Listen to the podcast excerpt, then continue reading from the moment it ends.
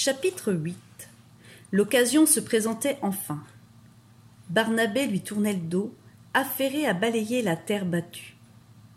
La lumière entrait à flot par la porte entr'ouverte. Clara grignotait son bout de pain rassis sans le quitter des yeux. Elle s'était changée après une toilette plus complète que d'habitude. Elle avait lavé son corps et ses cheveux avec le morceau de savon noir qu'il lui avait fourni. Elle avait eu assez d'eau pour se rincer. Elle se sentait propre de ses sous-vêtements de coton blanc et la robe noire en laine épaisse était à peu près à sa taille.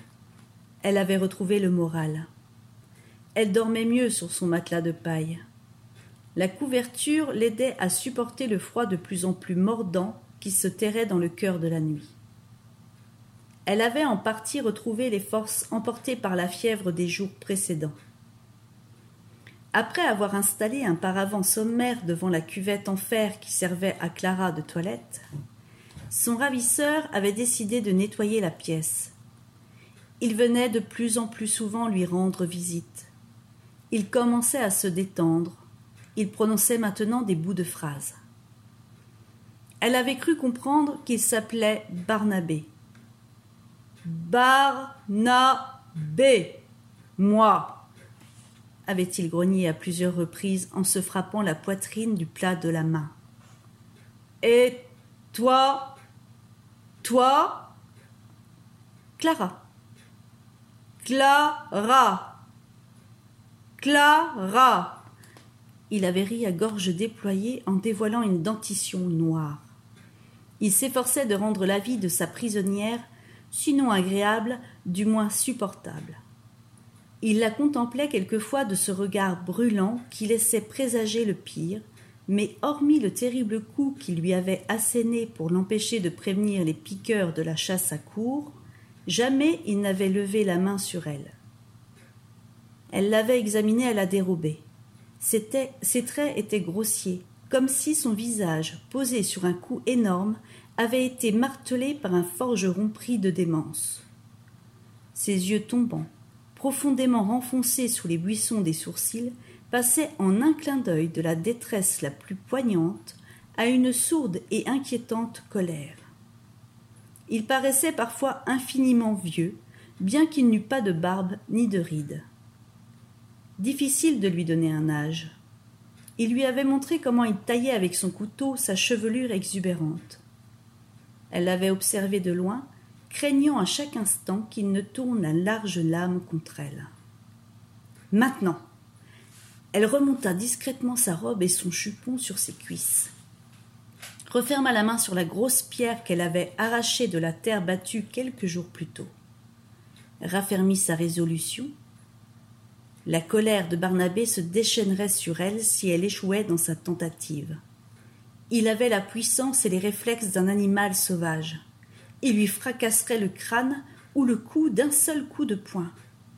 Elle calma d'une brève expiration les battements désordonnés de son cœur, se redressa lentement, les yeux rivés sur la nuque épaisse de son ravisseur, refoula la terreur qui déferlait en elle, il balayait le sol avec méthode, maniaquerie presque. Une fois debout, elle s'efforça de dominer le tremblement de ses jambes, s'approcha de lui, suspendit sa respiration, leva le bras. La pierre pesait une tonne dans sa main droite.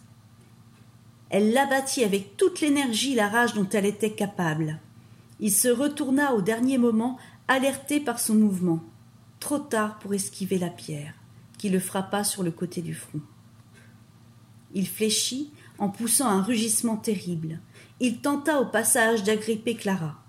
Elle l'esquiva d'un pas sur le côté, puis lâchant la pierre, elle se précipita vers la sortie. Il gémit, mais elle ne commit pas l'erreur de se retourner. Elle franchit l'ouverture et bondit sur la porte pour la refermer. Il cria de nouveau, un hurlement déchirant de loup blessé. Affolée, elle chercha le verrou placé, en dépit de toute logique, en bas de la porte. Elle ne réussit pas à le faire coulisser. Si elle ne l'enfermait pas, elle n'avait aucune chance de lui échapper. La peur la rendait fébrile, maladroite. Ses doigts ripaient sur la poignée rugueuse et blessante du verrou. Les gémissements de Barnabé se rapprochèrent. Elle s'arc-bouta sur le métal en hannant. Des larmes de panique et de frayeur jaillirent de ses yeux. La barre métallique s'enfonça enfin dans le crampon juste, juste avant qu'un premier coup n'ébranle la porte, suivi d'un grognement de dépit. Clara se recula. Un deuxième choc secoua les planches jointes. Bien qu'elles fussent épaisses et solides, elles céderaient rapidement sous les poussées rageuses de Barnabé. Elle gravit les quatre marches habillées de mousse et observa les, les environs. La lumière du jour l'éblouit, même si une horde de nuages noirs poussés par le vent occultait le soleil. La maison était basse, trapue, comme ces constructions des marais conçues pour résister au vent. Des ronces s'agrippaient aux pierres des murs et lui donnaient l'allure d'une demeure abandonnée. Sa couverture de tuiles brunes et moussues présentait quelques brèches par lesquelles saillaient des moignons de poutres. Devant s'étendait un champ d'herbe haute traversé de larges sillons. La chasse à court de l'autre jour, sans doute. Derrière, sur les côtés, dans le lointain, se dressait la masse sombre et intimidante d'une forêt. Les terreurs d'enfant de Clara se réveillèrent. Même si elle se prétendait sauvage, elle avait toujours assimilé la forêt au danger. C'était le monde de l'obscurité et de la cruauté, une succession de labyrinthes tortueux, ténébreux, d'où l'on ne pouvait jamais sortir. Autant les rues de Versailles lui semblaient rassurantes, avec leurs façades immaculées, leurs trottoirs nettoyés deux fois par jour, leurs fenêtres fleuries, leurs jardins parfaitement taillés et leurs parcs bien ordonnés, autant la nature lui paraissait hostile, féroce. Une nouvelle série de coups sur la porte l'attira de ses pensées. Barnabé, avec sa force herculéenne, ne tarderait pas à recouvrer la liberté. Elle n'avait pas le choix. La mort dans l'âme, elle se dirigea d'abord en marchant, ensuite en courant vers l'orée de la forêt. La forêt semblait n'avoir jamais de fin. Totalement perdue, Clara avançait au hasard. Elle se frayait un passage dans une végétation de, de plus en plus dense, écartant les buissons et les branches basses des arbres. Le tapis de feuilles et de bois morts craquait sous ses pas. L'eau des flaques dans lesquelles elle pataugeait s'infiltrait dans les craquelures du cuir fin de ses bottines. Ses chevilles se tordaient dans les crevasses traîtresses de la terre. Elle avait couru un long moment pour mettre la plus grande distance entre Barnabé et elle. À plusieurs reprises, un fracas, un souffle, un froissement lui avaient donné à penser qu'il la talonnait. Elle s'était figée, épouvantée. À son grand soulagement, il n'avait pas surgi des rideaux végétaux qui frissonnaient autour d'elle. Ébranlée par les battements désordonnés de son cœur, elle avait repris ses esprits et son souffle avant de se remettre en chemin. Elle pensait l'avoir semé. Elle s'habituait peu à peu au murmure permanent de la forêt, au craquement, au ululement, au bourdonnement, au tri, au murmure, au frémissement. La nuit tombait avec dans ses replis sombres un froid humide et mordant. Les jambes de Clara étaient lourdes. Elle n'avait pas l'habitude de marcher. Elle utilisait toujours l'une de quatre voitures familiales pour se rendre d'un quartier à l'autre de Versailles. Un air de plus en plus coupant se glissait par les déchirures de ses vêtements et de ses chaussures. Elle ne voyait pratiquement rien. La faim et la soif commençaient à la tarauder. Elle regrettait presque de s'être évadée. Au moins, dans son cachot, elle mangeait à sa faim. Elle dormait sur une litière de paille. La couverture l'épargnait du froid. Les murs et le toit la protégeaient des bêtes sauvages et des autres créatures de la forêt. Elle aurait dû attendre qu'on vienne la délivrer. Les recherches s'étaient interrompues, mais tôt ou tard, quelqu'un, un chasseur, un promeneur, un bûcheron, un paysan serait passé à proximité de la maison basse et aurait remarqué sa présence. Une branche basse et souple lui cingla le visage. Elle devait maintenant s'arrêter. Elle risquait de tomber dans une cavité ou une mare. La perspective de passer la nuit dans le cœur désolé de la forêt la glaçait d'effroi. Ses yeux s'accoutumaient peu à peu à l'obscurité. Secouées par un vent de plus en plus violent, les branches s'agitaient et grinçaient autour d'elle. Tremblante, elle ramassa les feuilles et les branchages avec lesquels elle confectionna un épais matelas. Elle rassembla ensuite un deuxième tas, s'allongea sur le premier et se recouvrit d'une épaisse couche végétale, tête comprise, en ménageant un petit espace pour respirer. Incommodée par l'odeur du mus, elle résista à la tentation de repousser les branches et les feuilles qui lui tenaient chaud et lui donnaient la sensation, illusoire sans doute, d'être protégée. Ses muscles endoloris, engourdis, se détendirent peu à peu. Elle se réveilla en sursaut. Des bruits résonnaient près d'elle. Elle ne bougea pas. Du coin de l'œil, il lui sembla entrevoir, entre les brindilles entrelacées, des mouvements furtifs dans les ténèbres des bêtes sauvages. Elle eut le souffle coupé.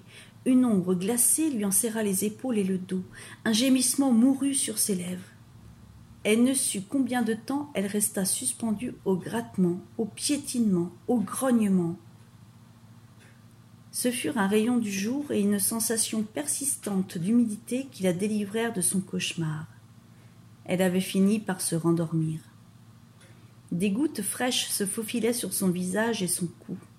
Il pleuvait. L'eau alourdissait sa couverture de branches et de feuilles.